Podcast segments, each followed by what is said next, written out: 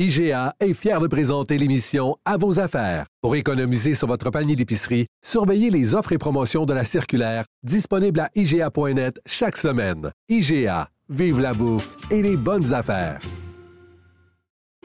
Maud, il y a la presse plus qui a diffusé euh, une série d'articles très intéressants en fin de semaine sur l'accompagnement spirituel qui est offert à des gens, particulièrement en fin de vie, en milieu hospitalier. Euh, l'espèce d'insistance qu'il peut y avoir à amener des gens vers une religion. Euh, à, se plier à certains préceptes, etc. Même ça peut créer un certain malaise, cette insistance-là. Ben oui, puis à leur dire euh, c'est Dieu qui va te guérir, par exemple, ou euh, les médicaments, ça vaut rien, ça va jusqu'à ce point-là. Hein? C'est ça. Et bon, il y, a la, il y a la ministre McCann, ministre de la Santé, qui a dit que dans le soleil ce matin, elle veut peut-être mieux encadrer ça je trouve le dossier très intéressant parce que je crois beaucoup à l'accompagnement spirituel. Tu sais, moi, je, je suis pas le plus religieux, là, euh, même, je suis assez... Euh, je suis assez athée, je te dirais, là, mais je, trouve que la religion a une, une utilité euh, qui est évidente, qui est bien fondée lorsque des fois, l'inévitable se présente à toi. Tu as besoin de te raccrocher à quelque chose. Tu as besoin de trouver une certaine sérénité. Je pense que ça peut être bien, en autant que ce soit fait de, de, de, de bonne façon, de, de belle façon. Ce matin, toujours dans la presse plus, il y a une accompagnatrice, Francine Laplante, qui témoigne d'expérience qu'elle a vécue. Je veux parler de son expérience euh, en général, de sa vision de ça. Elle est en ligne. Madame Laplante, bonjour. Bonjour. J'ai envie, euh, tout d'abord, pour euh, que l'on puisse comprendre qui vous êtes, ce que vous faites. Vous êtes accompagnatrice depuis plus de 20 ans. Premièrement, pourquoi avoir décidé de faire ça? Et deuxièmement, qu'est-ce, qu'est-ce que ça représente? Euh, moi, en fait, moi, je suis une femme d'affaires. Je suis dans le domaine des fruits et légumes. Euh, j'ai un quotidien comme tout le monde. J'ai, je suis la maman de cinq enfants. Et euh, en 98, mais mon fils est né naturel parce que les autres, mes quatre autres enfants, c'est des enfants que j'ai adoptés. Mon fils est né naturel a été diagnostiqué d'un cancer euh, à l'âge de 5 ans, un cancer assez sévère. Donc, quand le diagnostic est tombé, moi, j'ai fait un pack avec la vie. Ce même journée-là où j'ai dit, tu redonnes la santé à mon fils. Et moi, je consacre le reste de ma vie à tenter d'amoindrir les souffrances des enfants. Et euh, aujourd'hui, mon fils va se marier l'année prochaine. Donc, il est ah rendu à, 27 ans. Et moi, j'ai continué euh, toujours mon cheminement dans ça. J'ai mis sur pied deux fondations. On a ramassé beaucoup, beaucoup, beaucoup de sous. Et moi, je fais de l'accompagnement auprès des jeunes, des enfants et des jeunes adultes maintenant. Et euh, souvent, ben, cet accompagnement-là fait en sorte que les jeunes meurent dans mes bras. Et je les accompagne vraiment jusqu'au bout de leur, de leur dernier souffle. Je, je, veux pas qu'on parle parce que malheureusement on n'a pas le temps, mais j'invite les gens à aller lire votre, témoignage où vous, parlez d'un cas en particulier qui vous est arrivé. Je veux, je veux que les gens euh, puissent en prendre connaissance, mais j'aimerais qu'on on, reste sur le sur le fond un peu. Parlez-moi de, euh, de l'importance ou non, euh, selon votre expérience, de la spiritualité lorsqu'on parle de l'accompagnement de fin de vie, lorsqu'une une personne, je le disais tantôt, est, est, devant l'inévitable, à quel point la, la spiritualité, spiritualité pardon, peut jouer euh, un rôle? Moi, je, il y a un synonyme entre spiritualité et sérénité. Moi, le rôle que je me donne, monsieur, c'est quand j'accompagne un jeune, peu importe l'âge qu'il a, c'est de le guider vers la, la, sérénité. C'est pas évident, là, quand ils ont 16 ans, de leur dire, regarde, tout est calme, tout, non, voyez-vous? Donc, c'est, c'est, c'est exactement là. Euh, mon, ma père des Antilles que j'ai accompagnée la dernière, c'était ma 45e qui décédait dans mes bras.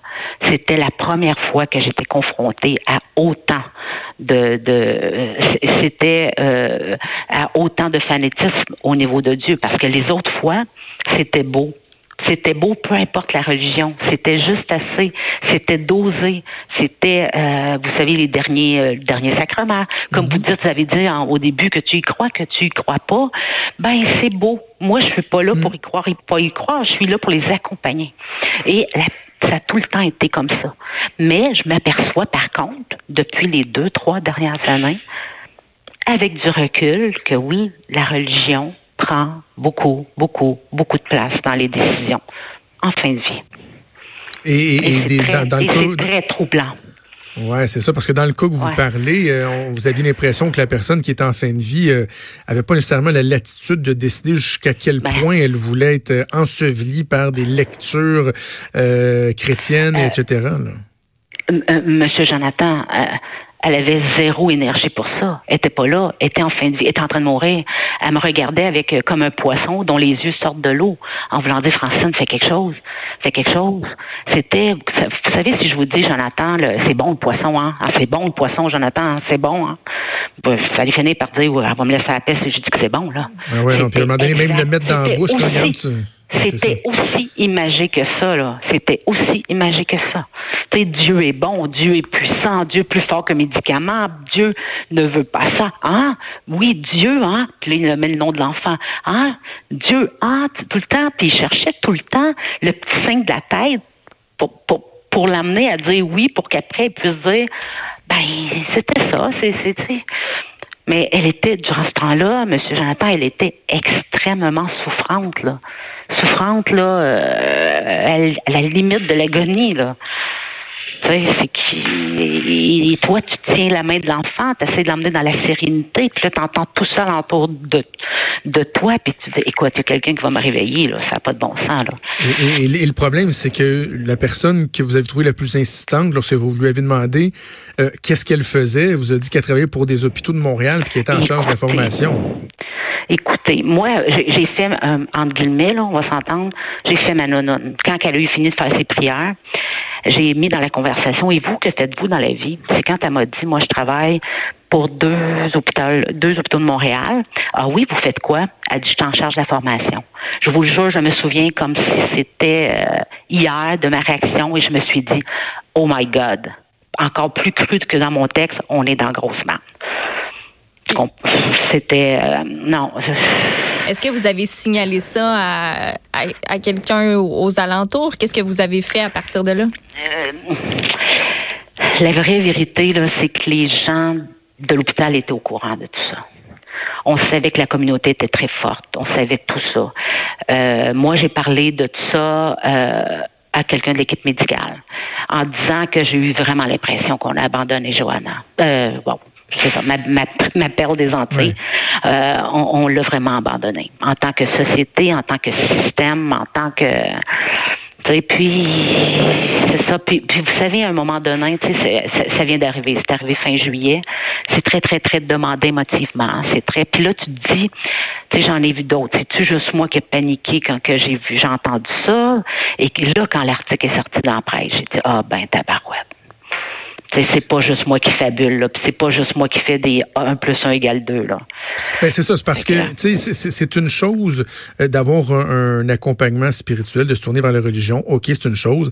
Deuxième étape, lorsqu'on insiste beaucoup, beaucoup, même si la personne n'a pas l'air de vouloir embarquer, c'est alarmant. Mais la troisième étape, ce qui est le pire, c'est lorsqu'on tente de, de, de, se substituer à la médecine, de dire non, non, on lui donnera pas des médicaments ou des, euh, des, des, des, euh, des injections qui pourraient l'apaiser lui faire du bien. Dieu va s'en occuper et que la personne est là puis elle souffre dans son lit. C'était Jonathan, c'était tellement clair. Hein? Dieu est plus puissant que médicament. Dieu est fort. Dieu seul décide. Puis insistant, là, vous savez, un preacher, là, c'est la même affaire. Insistant en disant, n'est-ce pas? N'est-ce pas? En espérant que la petite, la petite, elle faisait des, des signes de tête, mais c'était pas pour dire ça, c'était pour dire si j'ai mal. Tu sais? Donc, ça, devrait être, en tout cas, surtout sur les soins qui sont donnés, euh, l'accompagnement qui est donné à l'intérieur de notre système de santé.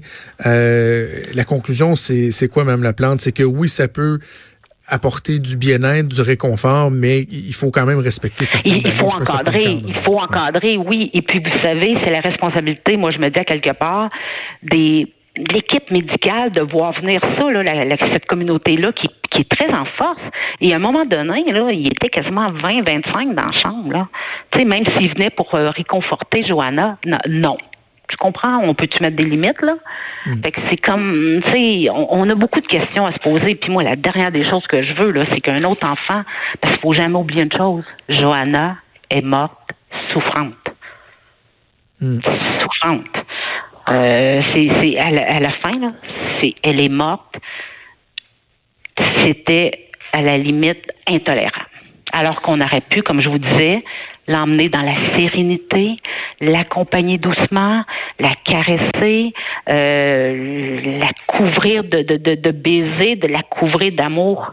Mais là, ce n'était que, que, que, que de, pas de la haine, mais c'était de l'agressivité. Médecin veut donner médicaments. Médecin veut donner médicaments. Tu sais, c'est pas. Euh, puis j'ai été chanceuse, M. Jonathan, d'avoir été acceptée dans la chambre par la communauté. J'ai été très, très, très chanceuse. Ben, je ne sais pas comment ça se serait fini encore plus. Madame Laplante, je vous lève euh, votre chapeau, euh, mon chapeau. Félicitations pour votre implication, puis merci d'avoir témoigné. Merci d'avoir pris le temps de nous parler aujourd'hui. Ben, merci. Bonne fin de journée à vous. Merci. Merci Francine Laplante qui est accompagnatrice d'enfants, de jeunes adultes euh, en fin de vie. C'est intéressant comme comme débat. Oui, je pense l'accompagnement ça peut être bien. Puis savez-vous quoi, je, suis même prêt à vivre avec le fait que le gouvernement, que le système de santé offre un certain encadrement, autant qu'on privilégie pas une religion par rapport à un autre, mais surtout qu'on ne le fasse pas au détriment des soins de santé usuels qu'on peut donner euh, à une personne, mais qu'on vise bien euh, à offrir une certaine sérénité aux patients qui sont touchés. Vous écoutez